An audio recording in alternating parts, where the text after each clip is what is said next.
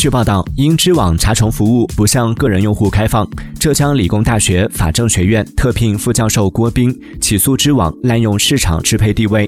该案诉前调解无果，杭州中院已立案受理。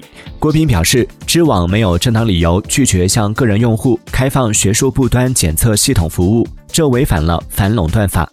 据悉，原告郭斌曾发起过人脸识别第一案。